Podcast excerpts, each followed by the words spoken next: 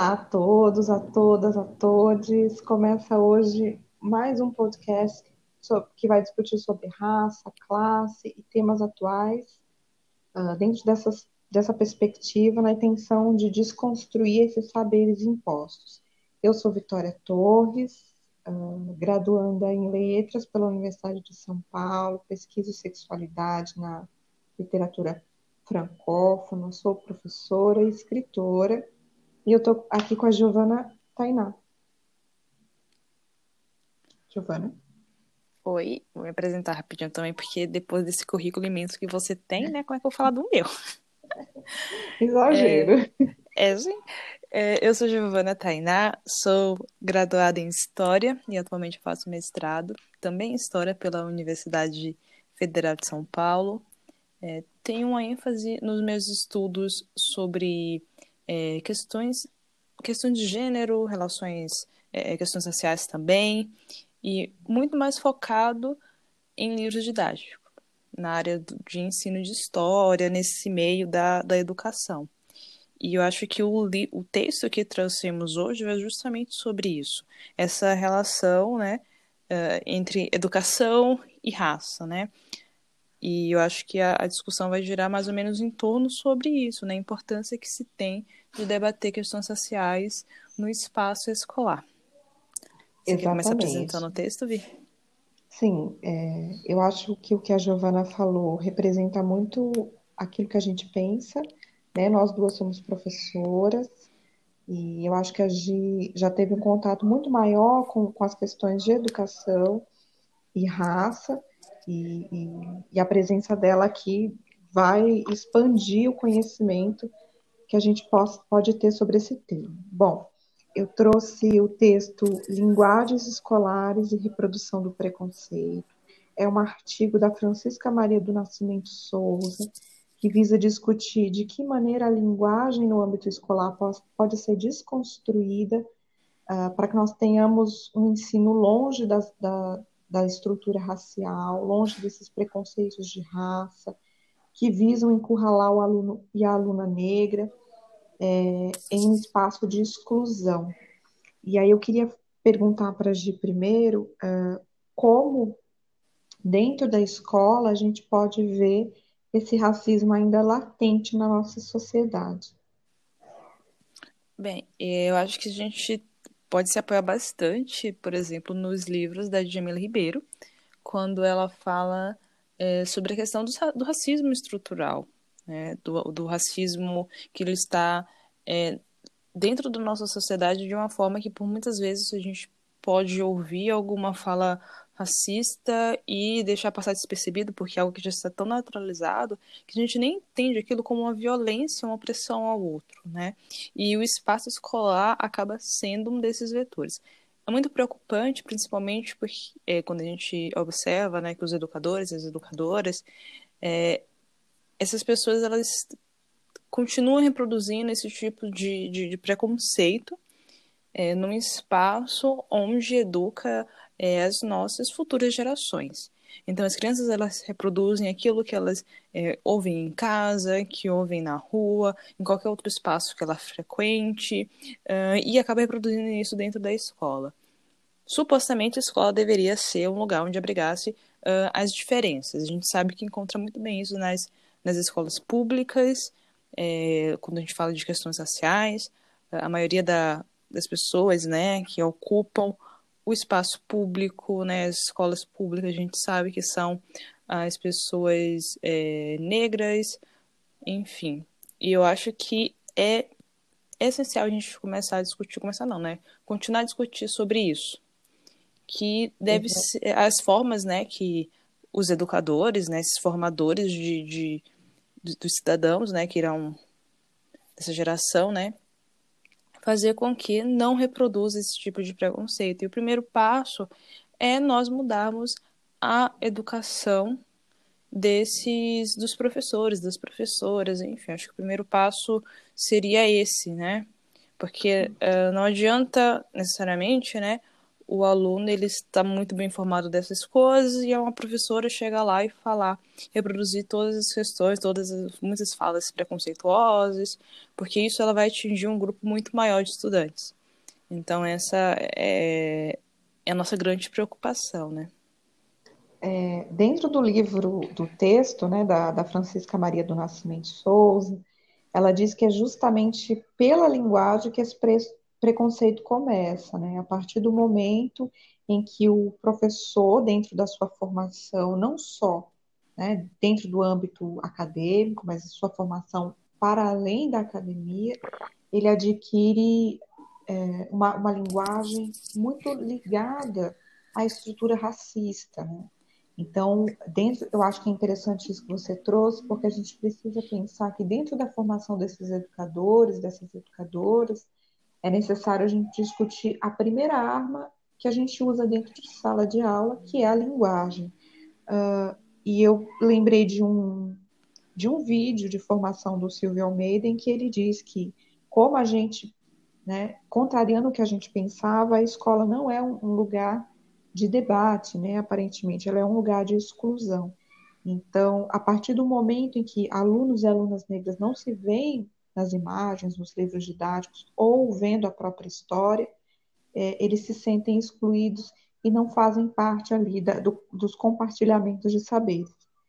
E, e, Giovana, você pode falar um pouco mais sobre como essas representações dentro dos livros didáticos e dos materiais didáticos, dos Sim. cartazes, dentro dos corredores das escolas, não representam a, a população negra? Sim, é, é algo que lembrou muito do que eu estava fazendo recentemente, né? O artigo que eu comentei para você que eu estou fazendo, quer dizer, que eu estou nesse processo aí de finalização, uhum. que é o artigo sobre a representação da imagem de Chica da Silva nos livros Olha. didáticos. Uhum. É, e assim, o, o, livro didático, ele é somente mais um material dessa cultura escolar. Então, é como você mesmo falou, Vi. É, no, ambi no ambiente, desculpa, falei errado. No ambiente escolar, uhum.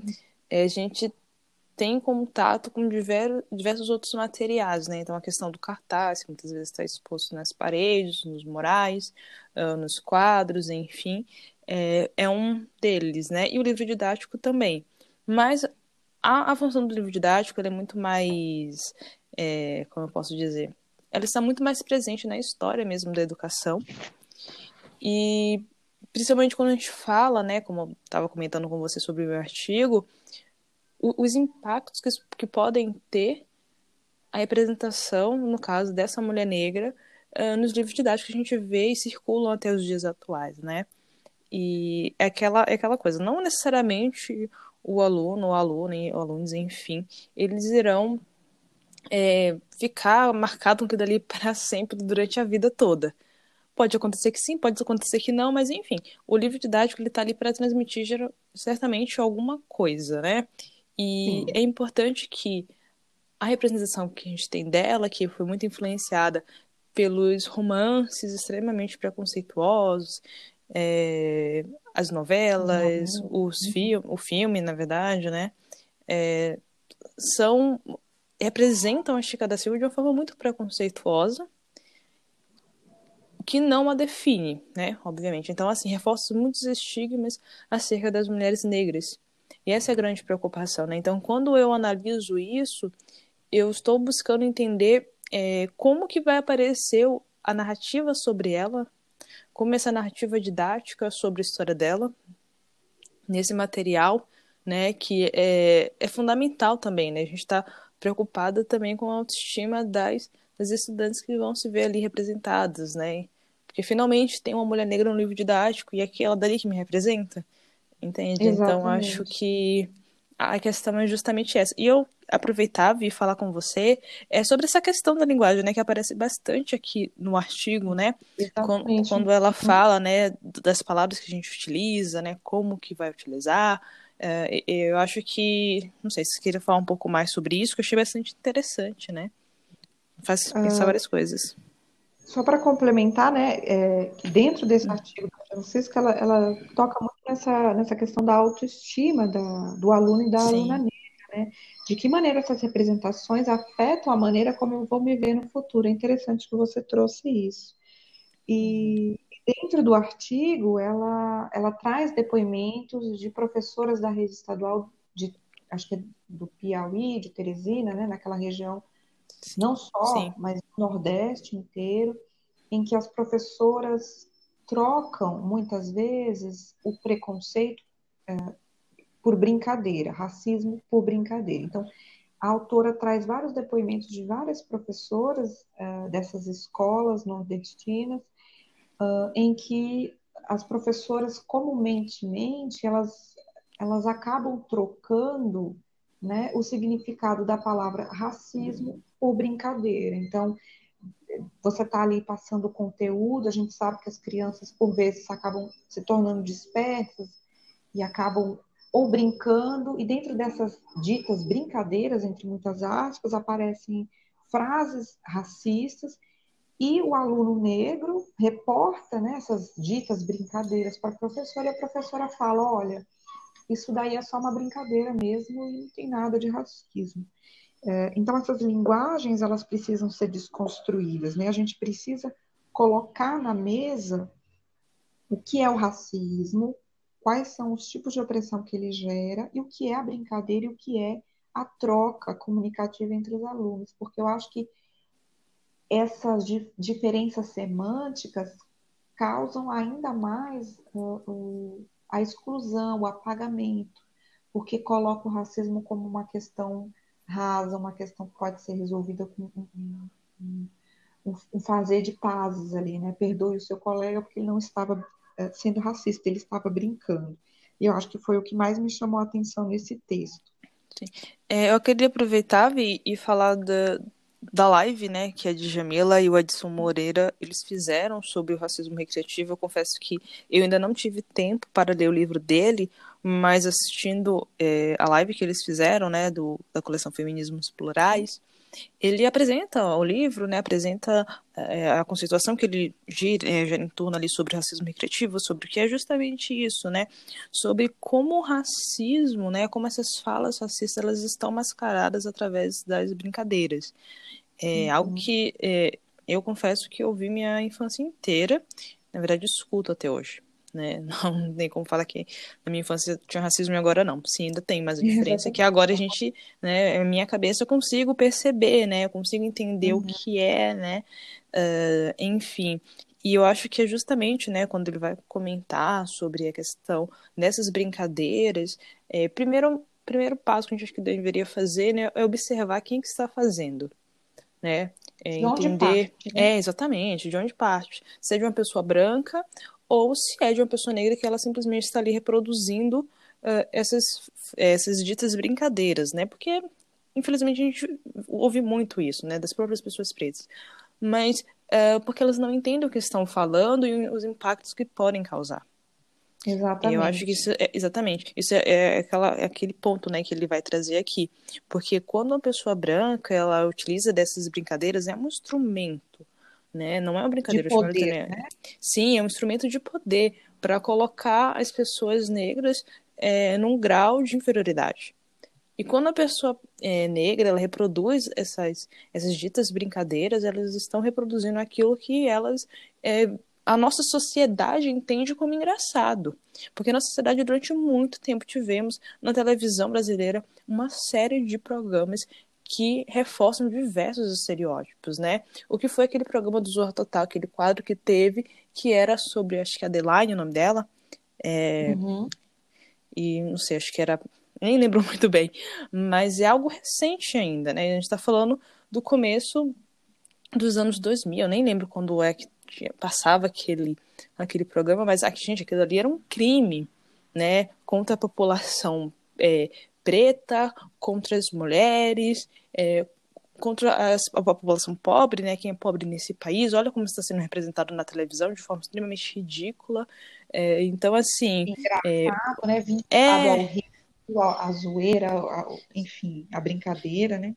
Sim, isso é histórico, né? Não é de agora que tem essa questão das brincadeiras como forma de um instrumento para a manutenção do racismo. Não, isso é muito, de muito tempo na sociedade brasileira que temos isso.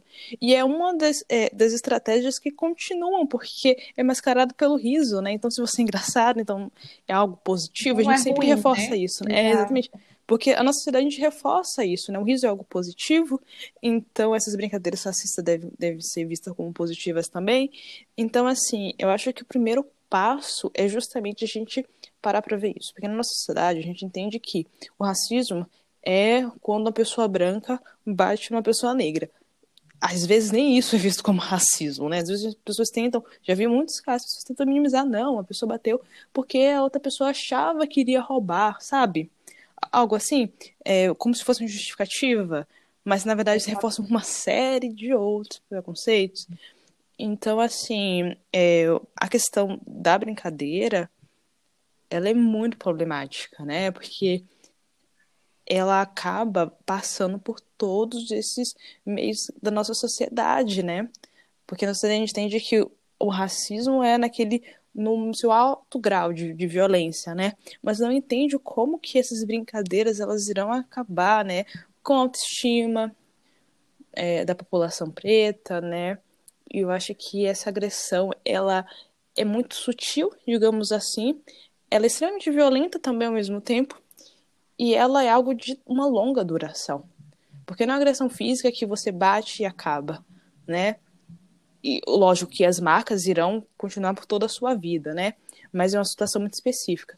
As brincadeiras não, elas elas são uma forma que, que elas continuam durante bastante tempo e vai acabando com a gente, sabe? Tem coisas que eu lembro é, que eu já ouvi até hoje que guardo comigo.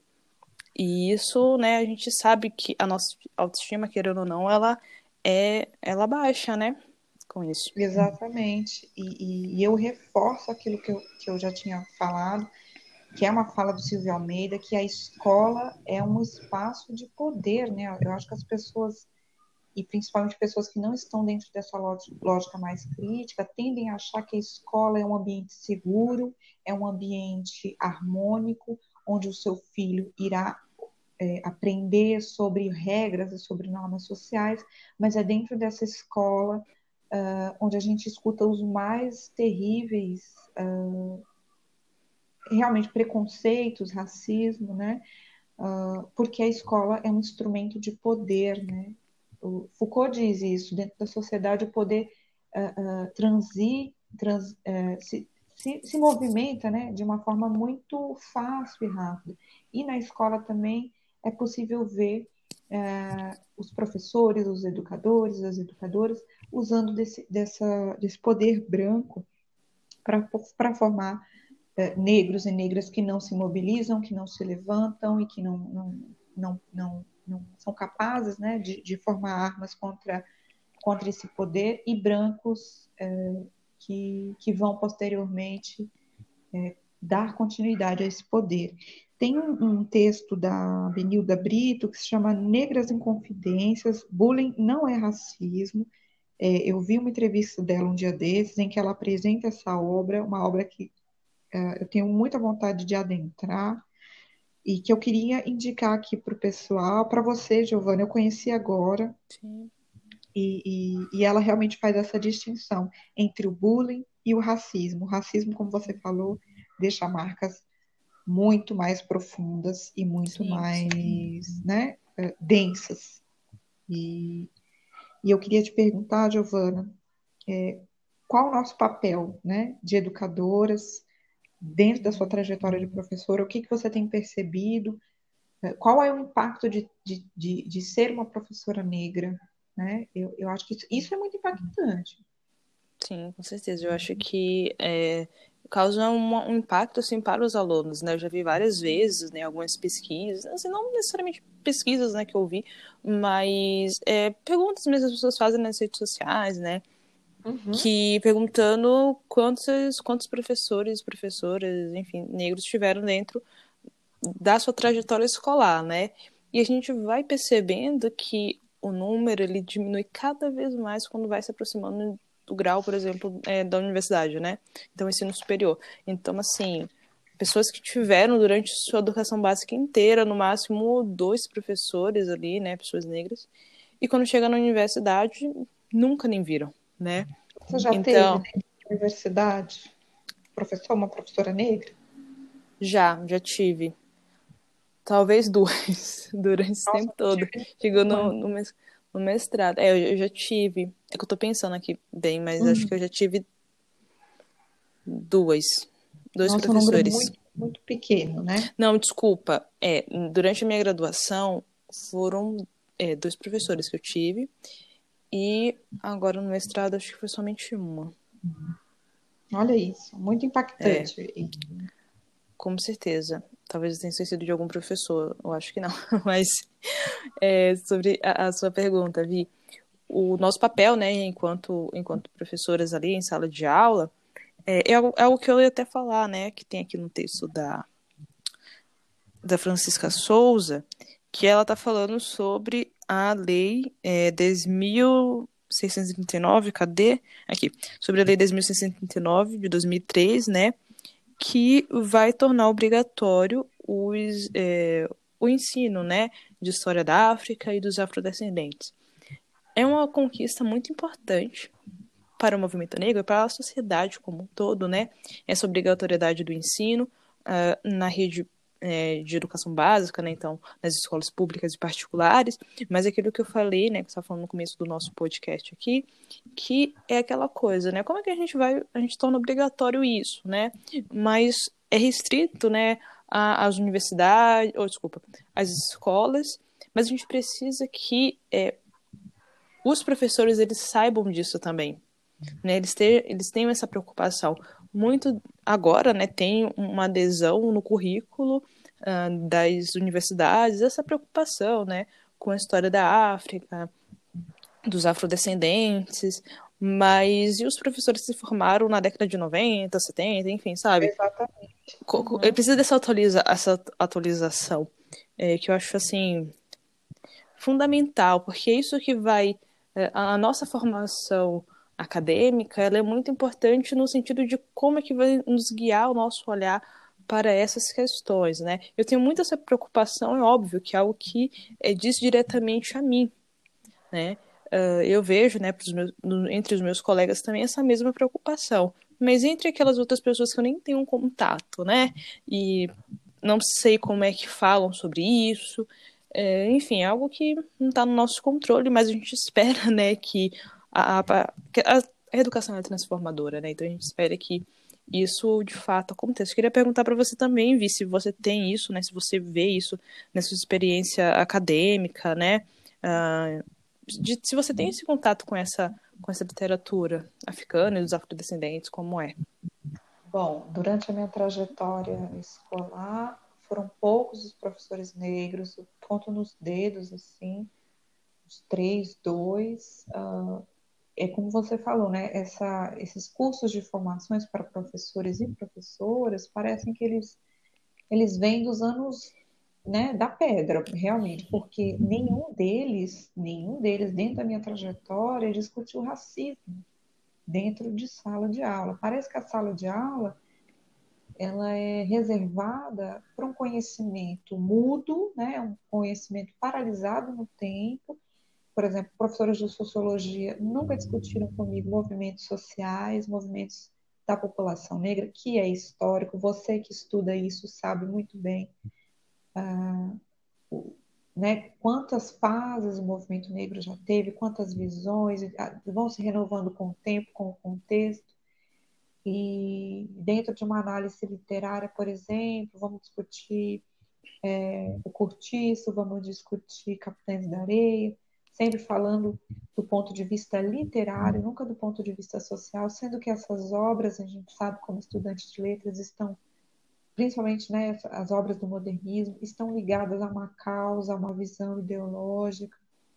Então, a gente precisa discutir racismo dentro das obras literárias, né? As pessoas ainda trazem, por exemplo, a, a obra do Monteiro Lobato, sem ao menos discutir uh, o contexto histórico em que ele vivia, como é que ele descreve as pessoas negras.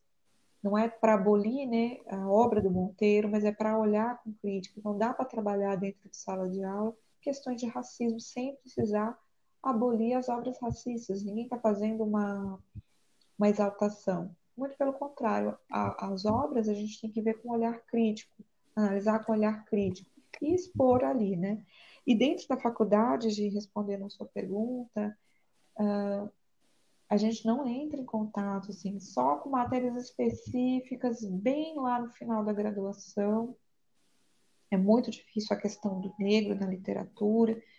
Uh, dentro do cânone, as mulheres negras são excluídas, a gente já sabe. Os professores não têm nenhum interesse uh, de trazer a voz feminina, a voz negra literária para o centro do debate, então fica complicado. Eu acho que parte, a problemática desses professores e dessas professoras se encontra nessa falta de formação mesmo, né? E, e realmente eu acho que a gente pode discutir racismo sem dentro de sala de aula e sem outras esferas, porque o que eu vejo hoje é, é, é o que a gente está fazendo aqui, é discutir racismo, mas não toca nos alunos que são o futuro, né? Parece clichê falar, mas as crianças são o futuro, e se a gente não fala sobre como a nossa sociedade é racista, como é que eles vão crescer, né? E se tem mais alguma coisa a colocar, Giovana, dentro do que você leu, do, do texto da Francisca? Sim, eu acho que ela vai finalizar justamente com essas questões de, de autoestima, né? Como a gente já tinha falado, é, me corrija se eu estiver errado, tá, Vi? Mas é que eu lembro muito disso. É, ela, né? Acho que ela finaliza justamente falando sobre essa questão, né?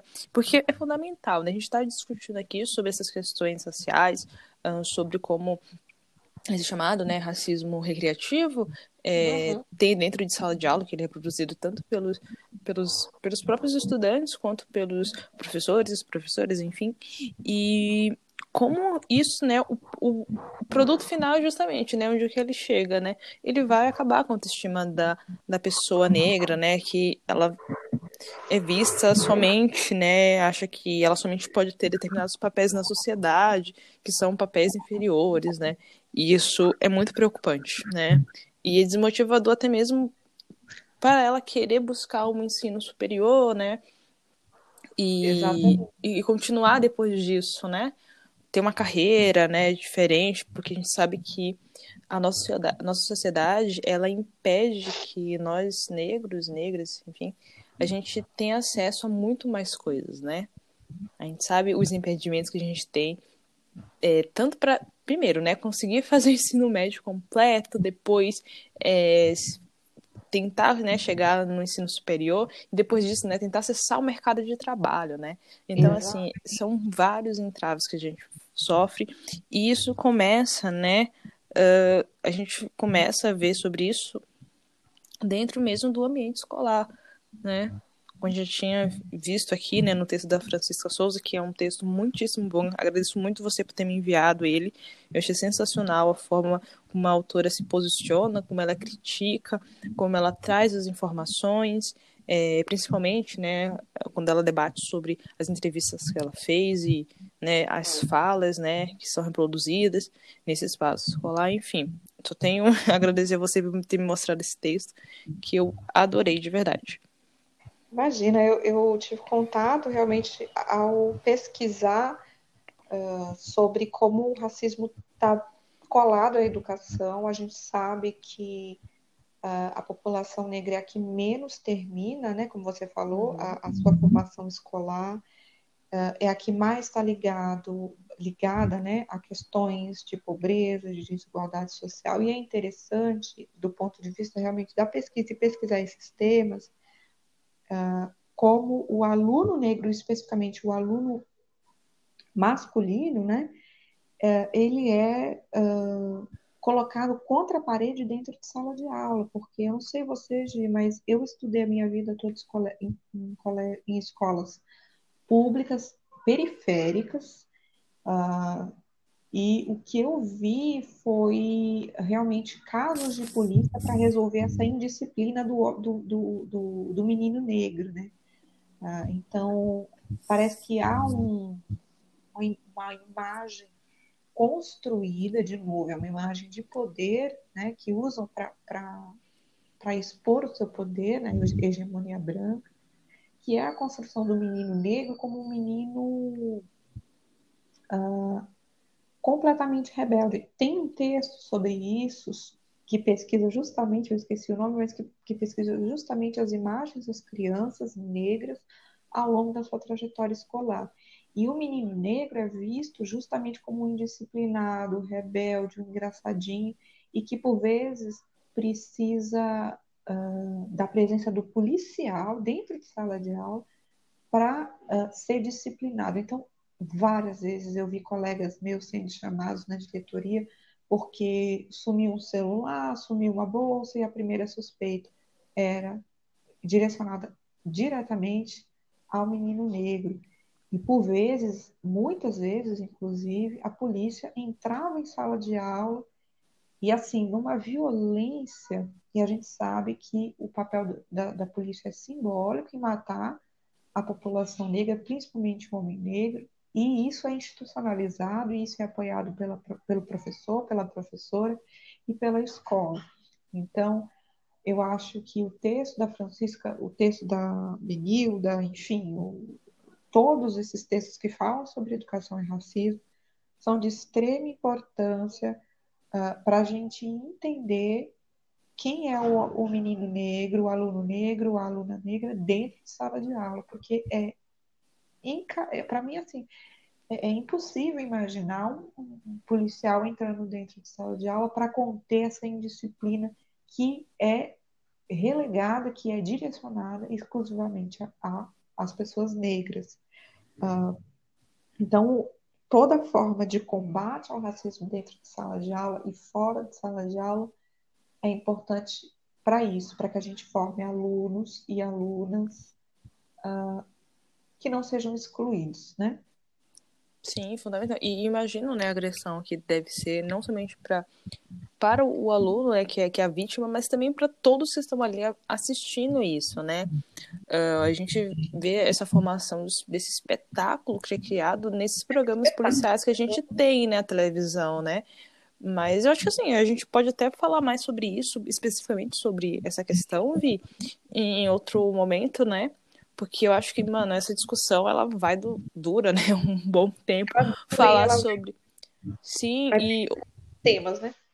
Sim, hoje mesmo eu tava vendo o MC dele comentando sobre isso no programa que teve do Roda Viva. Eu achei assim a fala dele sensacional, né? A crítica que ele faz desses programas policiais. E, enfim, eu acho que é isso. A Sueli Carneiro, de fato, né, é categórica ao afirmar que essas execuções midiáticas, televisionadas, essas ações policiais dentro das escolas, é, como você bem pôs, é um espetáculo, né? Midiático para conter a população negra. E, e só um último tema que eu lembrei agora, que o racismo dentro de sala de aula, ele não está ligado somente à forma como o professor trata os alunos e as alunas negras, né? Está ligado também ao fato de excluir, por exemplo, uh, saberes ancestrais. Então, não falar de de, de religiões afro-brasileiras, uh, não falar, por exemplo, uh, da questão de classe desses alunos, porque uhum. como você muito bem expôs, Giovanni, o que acontece é o aluno desiste para poder trabalhar, mas por que, que ele precisa trabalhar? Porque ele está ligado à pobreza, né? Então, assim, uhum. o racismo também afeta os estudos do aluno e da aluna negra, por quê?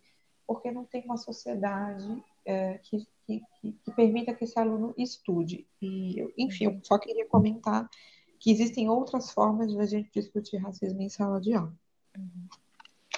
Achei sensacional, e acho que a gente pode continuar, né, falando sobre isso, é, explorando mais esses outros assuntos, né, esses impactos que causa o racismo é, no ambiente escolar, né, é, mas enfim, acho que que é isso, né.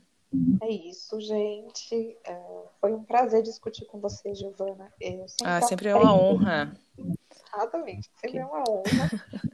ah, e é isso, assim, a gente pretende fazer mais episódios discutindo outros temas, daquilo que a gente estuda e daquilo que a gente vive.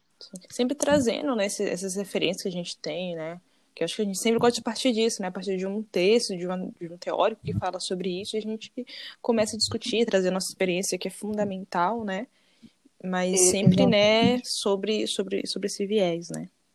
sobre esse viés do texto, né, da Uhum, obra, para sim. compartilhar esse saber, que esse saber não é só branco. Acho que a gente precisa lembrar que os teóricos negros estão aqui, que as teóricas negras estão aqui, e a gente, Uhum. se puder exaltá-los e, e, e olhar para a obra deles com crítica, vai ser ótimo.